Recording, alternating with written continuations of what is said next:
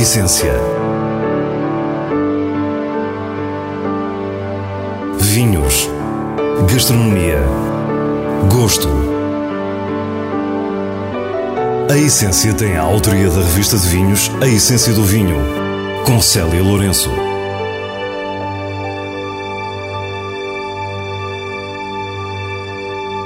Boa noite. No último programa do ano vamos descobrir os vinhos do Tejo. De cooperativas a produtores de nicho, da Lesíria à Charneca, de casas históricas a outras mais recentes, tudo para lhe mostrar um Tejo diverso e sedutor. E vai ficar ainda a conhecer as sugestões da revista de vinhos para um grande ano que queremos novo e cheio de esperança. Fique para o que é realmente essencial. Com pequenas diferenças territoriais, a região Vinhos do Tejo partilha a geografia com a província portuguesa do Ribatejo.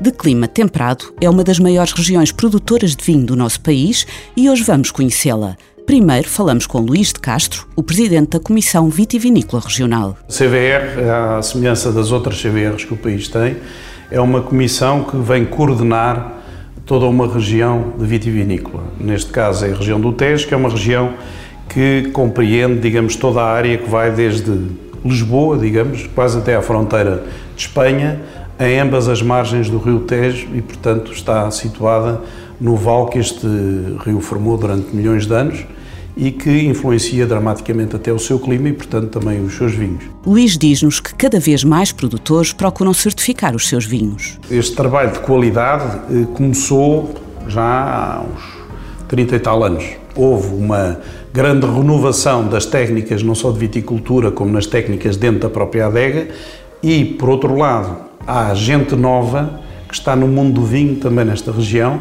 e, portanto, introduziu também as suas novas técnicas de produzir o vinho. Tudo isto somado vem melhorar a qualidade de uma região. Esta é uma região lindíssima com os seus conventos, castelos medievais, o gado e os cavalos. E, claro, o rio, o elemento que tudo condiciona, com o qual os ribatejanos aprenderam a viver. E começamos a perceber a influência do Tejo logo no primeiro produtor que visitamos, a Adega do Cartacho. O diretor Fausto Silva fala-nos da região e da adega. Há registros da produção de vinho anteriores à própria Constituição da Nacionalidade.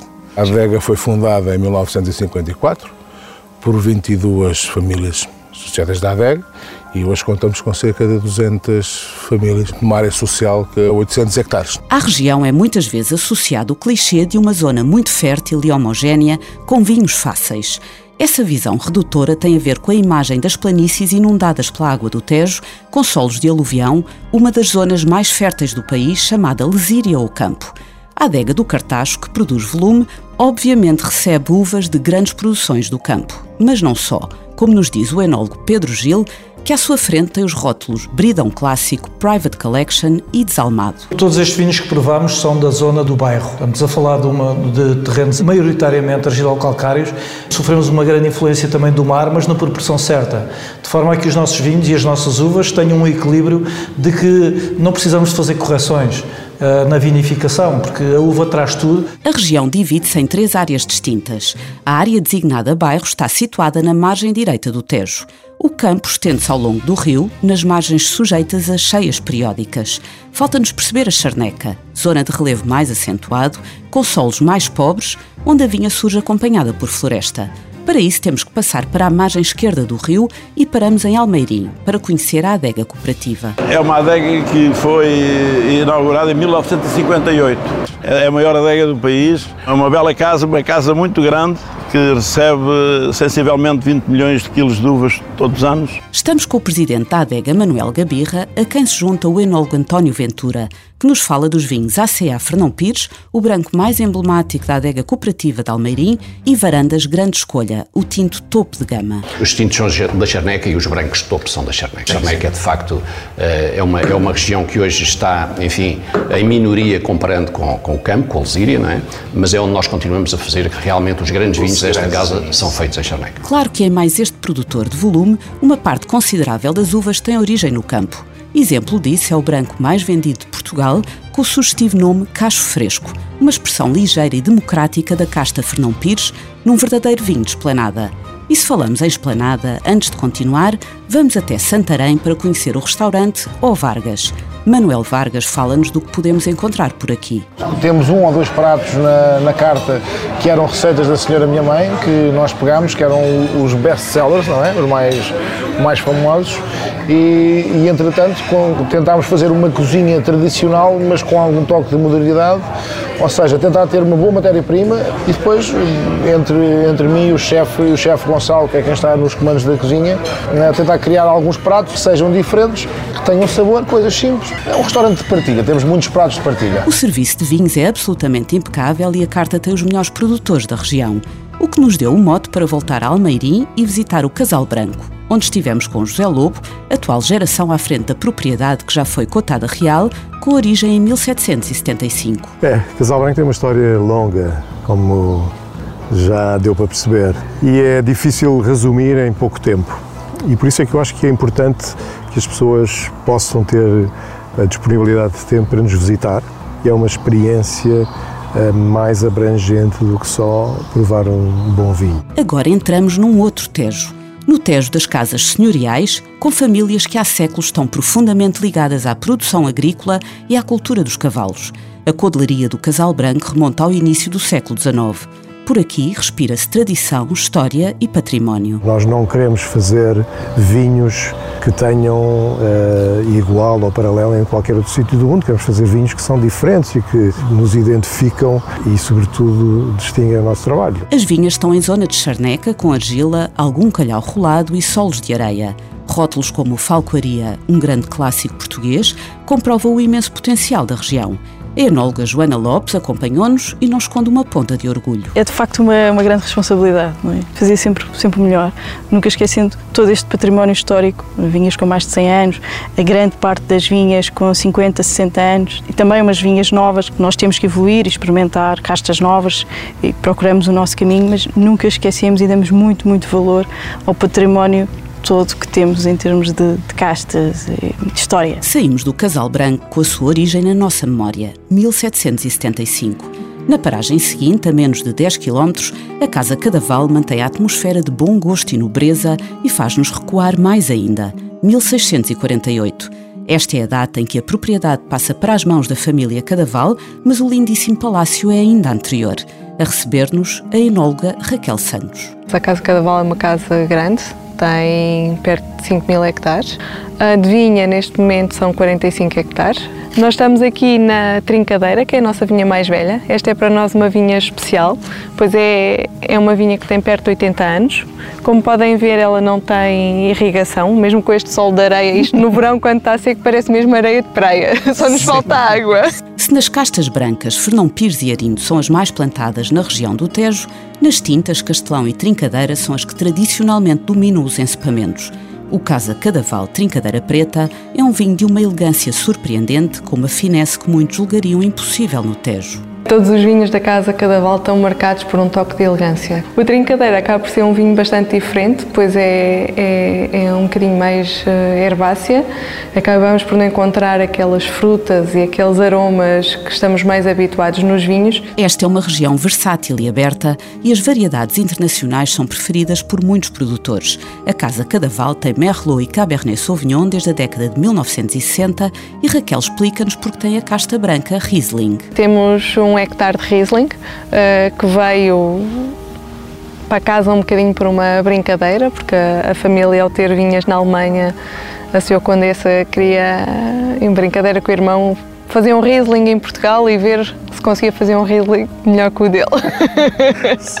Continuamos a passear pela região do Tejo, que corresponde ao centro geográfico de Portugal continental e, tal como outras regiões europeias, adotou o nome do rio que a alimenta.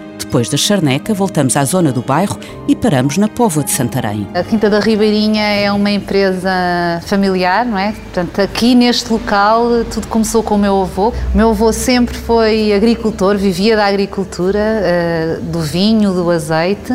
Em 74 ele comprou esta propriedade e plantou aqui as primeiras vinhas. Mais tarde, em 96, o meu pai eh, juntou-se ao projeto. O meu pai é filho único, médico de profissão, mas um apaixonado pelas coisas do vinho. Estamos com Mariana Cândido e com o irmão Rui, que estão no projeto familiar desde 2003. Por aqui sempre houve inovação Se ainda hoje o Tejo não é tido como uma região de espumantes, o que dizer do passado? Os espumantes uh, são muito importantes para a Quinta da Ribeirinha porque já há 30 anos atrás uh, uma parte significativa das vinhas uh, era de uvas brancas e resolvemos começar a, a, experimentar, criar produtos também alternativos com, com as uvas brancas e resolvemos experimentar a espumantização. A verdade é que a Quinta da Ribeirinha tem espumantes com um estágio surpreendente que podem bem acompanhar-nos nesta passagem Quanto mais tempo ele fica aqui nas caves, eh, melhor. A bolha fica mais fina, eles ficam mais elegantes. Temos aqui espumantes com 20 anos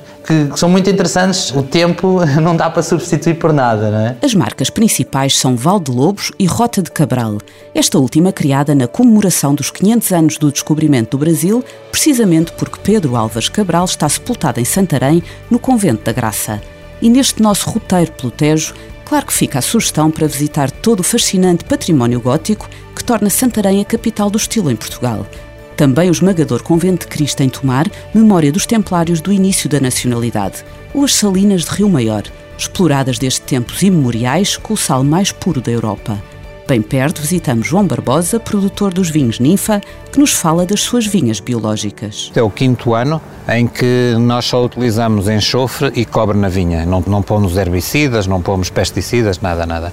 E a concretização dos vinhos é tudo feito com leveduras indígenas. A única coisa que a gente põe é um bocadinho de sulfuroso antes do engarrafamento, nada mais. Estas vinhas estão sobre uma rocha de salgema que atravessa todo o vale. Estamos no sopé da Serra dos Candeeiros, numa paisagem contrastante com tudo o que vimos até agora. Daquele lado, a serra é completamente diferente, o tipo de solo é completamente diferente, enquanto aqui temos argila ou calcário, do lado lá temos areias e ariões e terra preta. Tejo é uma região grande, com 12 mil hectares de vinha neste momento e tem tanta heterogeneidade, é uma coisa brutal. Brancos e espumantes têm sido a aposta maioritária de João Barbosa. Vamos provar o Ninfa, só Pinot Noir. Este é a colheita 2015. Em 2012, na, numa prova da revista Gula, este espumante, que era a colheita 2010, foi considerado o borbulhante do ano. E este é realmente um espumante que deve orgulhar a região, com um caráter difícil de encontrar fora de Champagne, que nos mostra que muito Tejo há ainda por descobrir. O Tejo moderno, longe do vinho a granel que alimentava as tabernas da capital. Saímos de alma cheia desta que foi a nossa última viagem do ano. Com mais ou menos restrições, a passagem do ano é um momento de celebração. Para nos ajudar, o diretor da revista de vinhos, Nuno Pires, dá-nos as suas sugestões de champanhe espumantes, a juntar às propostas surpreendentes que encontramos no Tejo e que já aqui lhe demos conta. Quinta do Amial 2006 é produzido na região dos vinhos verdes, a partir de um lote de Arinto e Loureiro. Tem um estágio de 10 anos e revela-se com grande pureza de aromas. É intenso, sedutor e genuíno, com final cremoso e arrebatador. Caves São João 100 anos de história 2015 é uma edição limitada que celebra o centenário deste produtor da Bairrada. Um blend de noir da casta Pinot Noir que exprime o caráter da região com uma complexidade e alegria únicas. Mineral, com textura de filigrana, é um espumante de enorme elegância. Paul Roger Sir Winston Churchill 2009 é uma homenagem ao grande estadista que tinha na Paul Roger a sua casa de champanhe preferida. Trata-se de uma cuvée muito especial, criada a partir de um lote de Chardonnay e Pinot Noir. É um champanhe sóbrio e profundo, com a poesia que só os grandes vinhos têm e que o fascínio das bolhas sublima. Voltamos ao tema central deste programa para lhe dizer que no canal YouTube da revista Gula pode encontrar a viagem pela região do Tejo com os produtores que hoje conhecemos e muitos mais. Um roteiro de anoturismo em sete episódios intitulado Dois Brasileiros à Descoberta do Tejo com os sommeliers Guilherme Correia e Igor Beron. Dois Brasileiros à Descoberta do Tejo é uma produção da revista Gula para a Comissão Vitivinícola Regional do Tejo. E assim nos despedimos. Para a semana, à mesma hora, teremos mais vinhos e muitas histórias contadas por quem os faz. Feliz Ano Novo!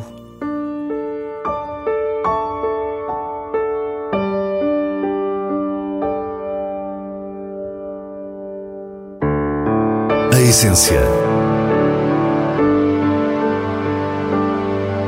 Vinhos Gastronomia. Gosto. A Essência tem a autoria da revista de vinhos A Essência do Vinho, com Célia Lourenço.